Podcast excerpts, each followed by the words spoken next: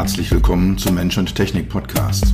Dieser Podcast ist für alle, die Technologie entwickeln, vertreiben oder nutzen. Für alle, die immer mal wieder das Gefühl haben, dass Technologie sie überrumpelt oder beherrscht. Für alle, die verstehen wollen, was Technologie mit uns macht und wie wir unser Leben zurückbekommen. Dieser Podcast ist für die, die Technologie sexy machen wollen.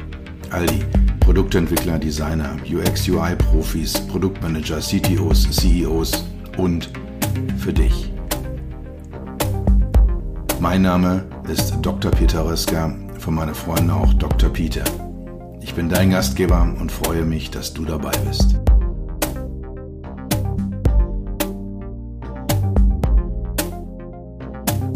Als ich vor vielen Jahren damit angefangen habe, mich mit dem Thema Keynote Speaking auseinanderzusetzen, dachte ich, ist eine easy Angelegenheit, nimmst einen deiner Fachvorträge, baust ein paar Witzchen ein, lernst den schön flüssig auswendig und ein paar Handgesten dazu und dann sitzt das Ding, dann passt das. Ich durfte dann lernen, dass dem nicht so ist, sondern dass eine Keynote eine ganz eigene Welt ist und habe dann einen relativ langen Prozess hinter mich gebracht in dem es um solche Themen ging wie Positionierung, um auch die Konstruktion einer Keynote, die einem ja relativ strikten und starren Schema folgt. Und äh, dann zum Schluss auch das Thema Performance, wie stehe ich auf einer Bühne, wie spreche ich, wie artikuliere ich, welche Gesten mache ich. All diese Themen habe ich über einen längeren Zeitraum gelernt und konnte mich dann Keynote Speaker nennen. Im letzten Oktober durfte ich auf dem Greater Festival, heute wieder Gedankentanken, eine Online-Keynote halten. Und äh, diese Keynote habe ich mich jetzt entschlossen, werde ich in dieser Podcast-Folge für euch noch einmal zur Verfügung stellen. Der ein oder die andere von euch werden mit Sicherheit das YouTube-Video gesehen haben, mich vielleicht auch live gesehen haben äh, während der Internetübertragung. Für diese von euch wird das eine Wiederholung sein. Für alle anderen, ja, meine Greater Keynote hier im Rahmen meines Podcasts.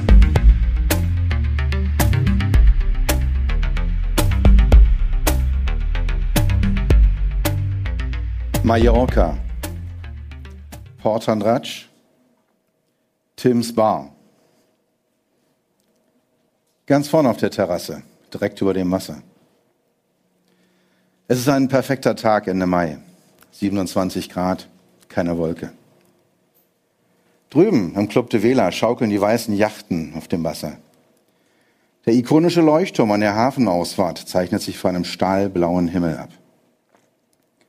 Die Sonne glitzert auf dem Wasser. Ein Wind, der nach Meer und nach Ferne riecht, weht mir ins Gesicht. Kinder und Hunde tollen herum. Links von mir sprechen sie Englisch, rechts Deutsch, hinter mir Spanisch. Vor mir stehen ein Bier und ein mallorquinisches Palmbully. Es ist der schlimmste Tag in meinem Leben.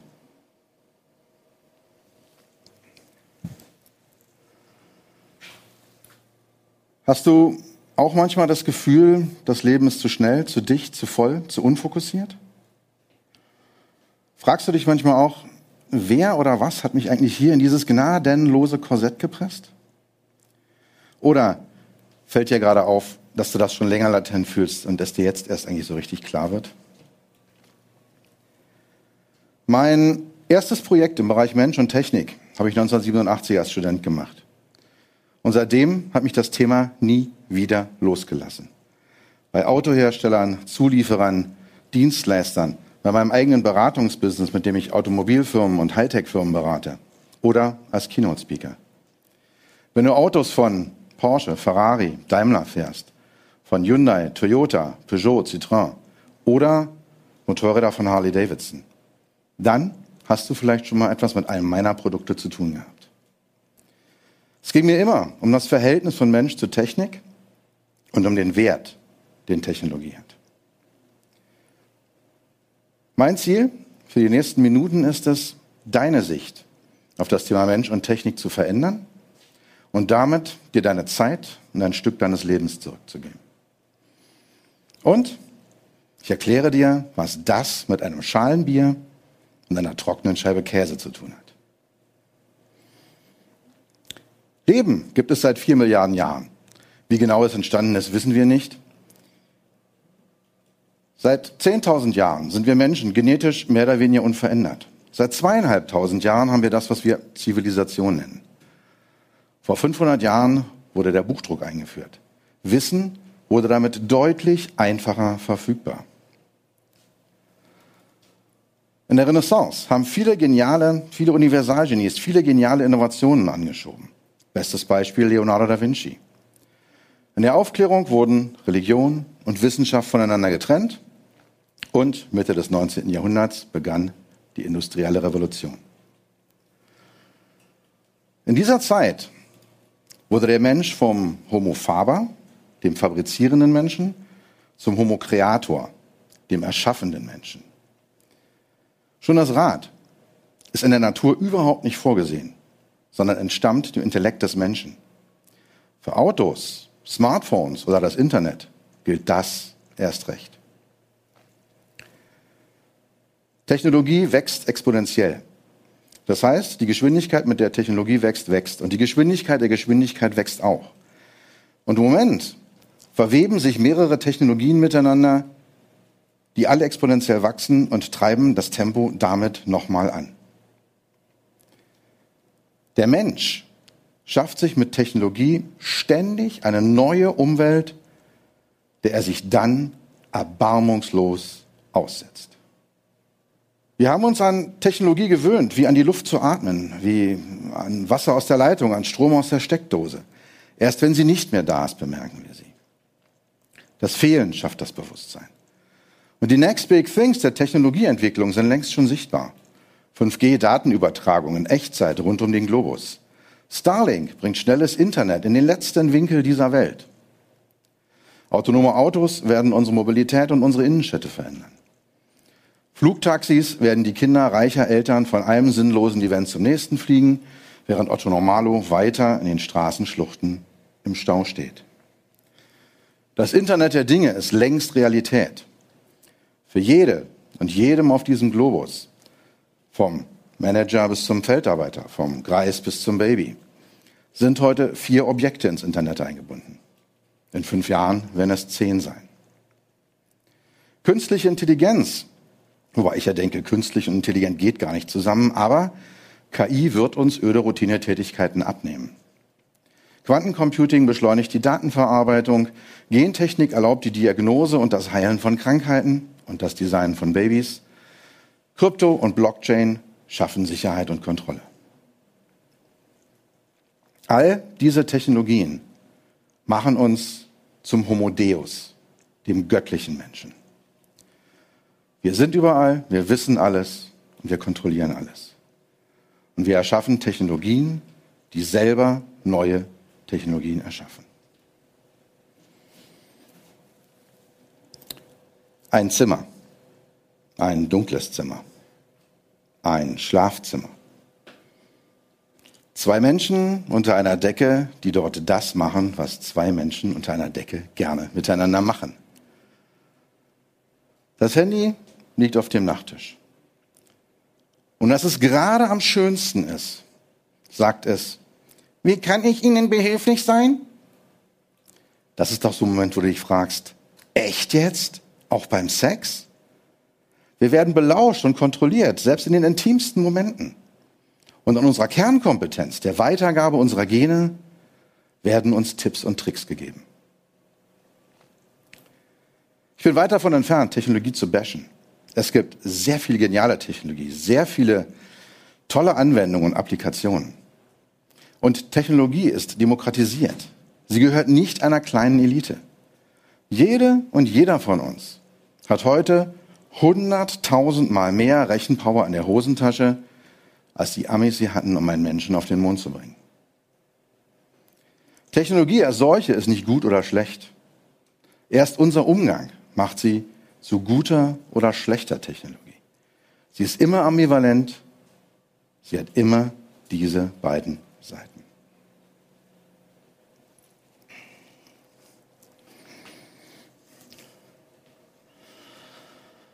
Mallorca, Portanratsch, Tim's Bar,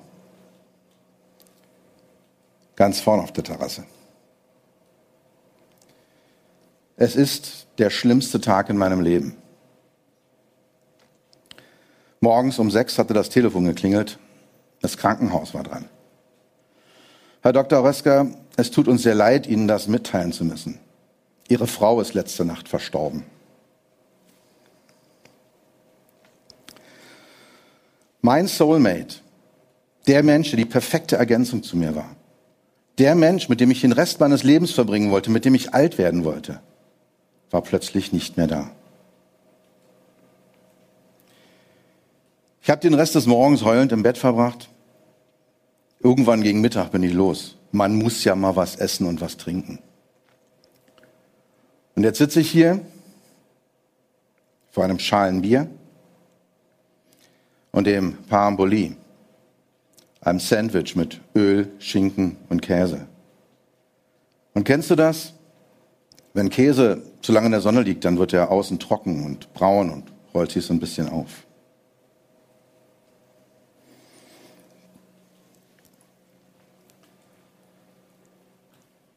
Das war der Moment, in dem mir klar geworden ist, das Leben ist kurz und es kann verdammt schnell vorbei sein. Das Leben ist zu kurz, um es zu verschwenden. Wir sind es denen, die viel zu früh gehen mussten, schuldig, unser bestmögliches Leben zu leben. Es hat eine Weile gedauert, bis ich kapiert habe, was ich durch den Tod meiner Frau lernen durfte. Du kannst im Leben alles verlieren. Haus, Hof, Geld, Ehre, Ehe, Freundschaft, Glaube, Liebe, Hoffnung. Und du kannst alles zurückbekommen. Das Einzige, was für immer geht und nie zurückkommt, ist Zeit. Wir verbringen jedes Jahr 100 Tage und das sind 24-Stunden-Tage, volle Tage, keine Arbeitstage oder Wachtage 100 Tage jedes Jahr sitzen wir vor einem Bildschirm. Siebeneinhalb davon warten wir. Wir warten auf den Aufbau von Webseiten, auf den Download von Software, auf das Betriebssystem. Wir warten auf Antworten aus dem Cyberspace. Zwölf Tage im Jahr sitzen wir im Auto.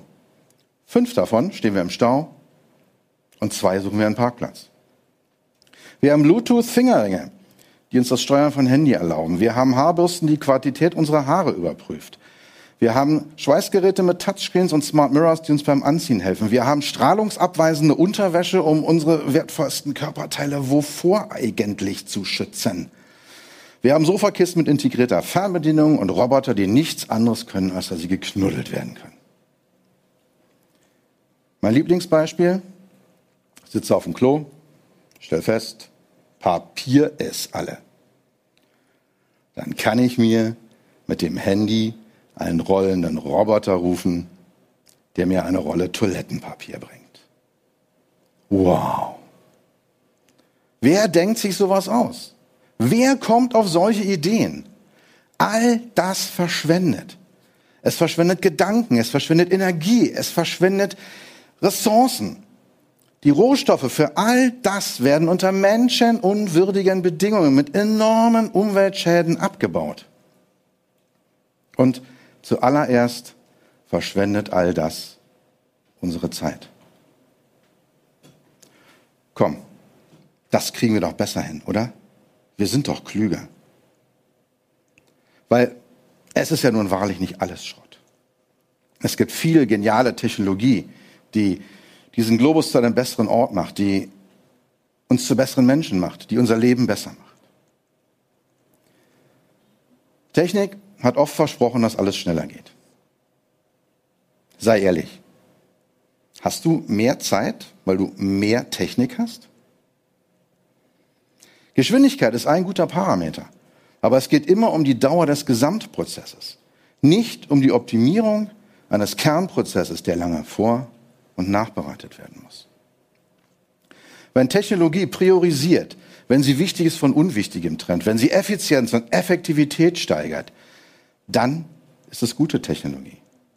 Wenn sie mir hilft, mich auf Menschen, Dinge und Prozesse zu fokussieren, die mir wichtig sind, dann ist es gute Technologie. Kram muss sie von mir fernhalten. Also, A wie aufräumen. Ein paar von euch kennen vielleicht diese kleine gelbe Kaffeetasse, die im Auto aufleuchtet, äh, wenn man beim Fahren müde wird. Als ich Ende der 90er Jahre beim Daimler war, haben wir damals Testfahrer von oben bis unten mit Elektroden beklebt und haben sie die ganze Nacht lang im Oval fahren lassen. Wir wollten herausfinden, was passiert, wenn Menschen am Steuer müde werden. Das war die Grundlagenforschung für die Einschlafwarner. Und die retten jeden Tag Leben. Autonome Autos werden weniger Unfälle haben, es wird weniger Tote geben. Flugzeuge sind durch Technologie sehr sichere Verkehrsmittel geworden. Medizingeräte gehen im Normalbetrieb eigentlich nie kaputt. KI und Sensorik kann Naturkatastrophen vorhersagen und damit Leben retten. Und die Corona-App kann das vielleicht auch. Also S wie Sicherheit. A wie Aufräumen, S wie Sicherheit. Und Technologie darf auch einfach nur Schönheit schaffen. Liebe, Nähe, Dichte und Vertrauen. Sie erlaubt mir die Kommunikation mit meinen Lieben, wenn ich am anderen Ende der Welt bin. Sie erlaubt mir Zugriff auf Kunstwerke. Spotify macht das mit Musik, E-Book-Reader mit Literatur. Digitale Museen erlauben das Betrachten von Skulpturen und Gemälden. Also nochmal S wie Sinnlichkeit. A wie Aufräumen, S wie Sicherheit, S wie Sinnlichkeit macht Ass. Frage dich bei jedem Umgang mit Technologie, ist die ein Ass? Perfekt, wenn sie alle drei Kriterien erfüllt. Aber eins reicht schon. Ich glaube an eine bessere Welt. Wir leben heute besser, länger und gesünder als jemals zuvor in der Geschichte der Menschheit. Und Technologie hat daran einen großen Anteil. In der Steinzeit war man mit 23 ein alter Mensch, im Mittelalter mit 35. Heute sind wir mit 65 noch jung. Wir haben mehr Zeit im Leben und nutzen sie weniger. Wir daddeln stundenlang auf dem Handy herum, sitzen vor dem Fernseher oder dem Einstellungsmenü einer Küchenmaschine. Statt Zeit mit unseren Lieben zu verbringen, stehen wir mit dem Auto im Stau. Das kriegen wir doch besser hin, oder? Frag dich bei jedem Umgang mit Technologie, ist das jetzt ein Ass? Aufräumen, Sicherheit, Sinnlichkeit. Wir sind vom Homo faber zum Homo creator, zum Homo deus geworden. Soll das verdammt nochmal umsonst gewesen sein?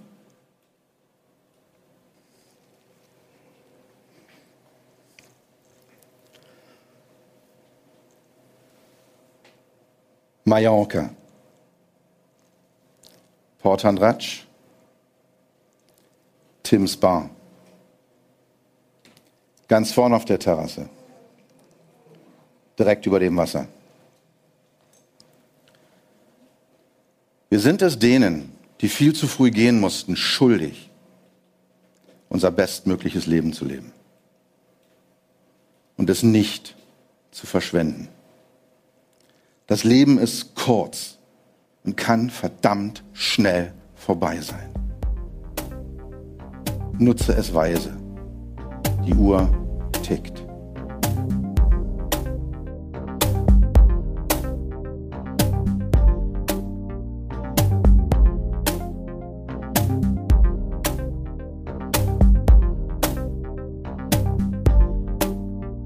Das war's für heute bedanke mich dafür, dass du Zeit mit mir verbracht hast. Du hast etwas für dich getan, was dir keiner mehr nehmen kann. Für einen weiteren Austausch findest du mich auf LinkedIn und auf meinen Webseiten www.peter-rösker.com Rösker mit OE und SS oder unter www.beyond-hmi.de. Bis zum nächsten Mal. Pass auf dich auf und bleib gesund.